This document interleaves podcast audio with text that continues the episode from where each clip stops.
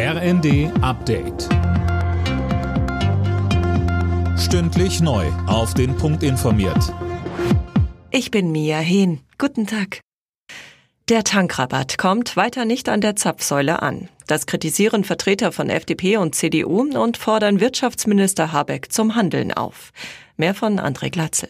Unionsfraktionsvize Spahn warf der Ampelkoalition vor, einfach zuzusehen, wie sich die Konzerne den Tankrabatt in die eigene Tasche stecken. Er forderte in der Bild, dass Habeck die Ölmultis zum Rapport bestellt und Druck macht. Auch der FDP-Fraktionsvorsitzende Dürr hat Habeck zum Handeln aufgefordert.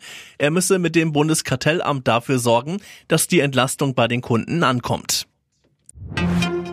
Bundeskanzler Scholz hat sich dafür ausgesprochen, dass EU-Beitrittsgespräche mit Nordmazedonien und Albanien geführt werden.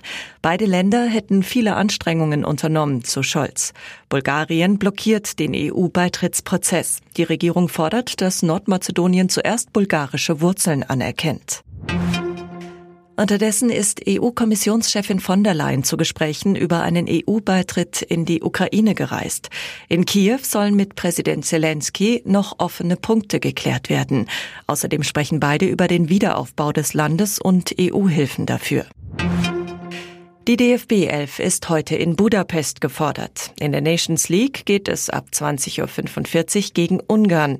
Nach den beiden Unentschieden gegen Italien und England soll nun der erste Sieg her. Alle Nachrichten auf rnd.de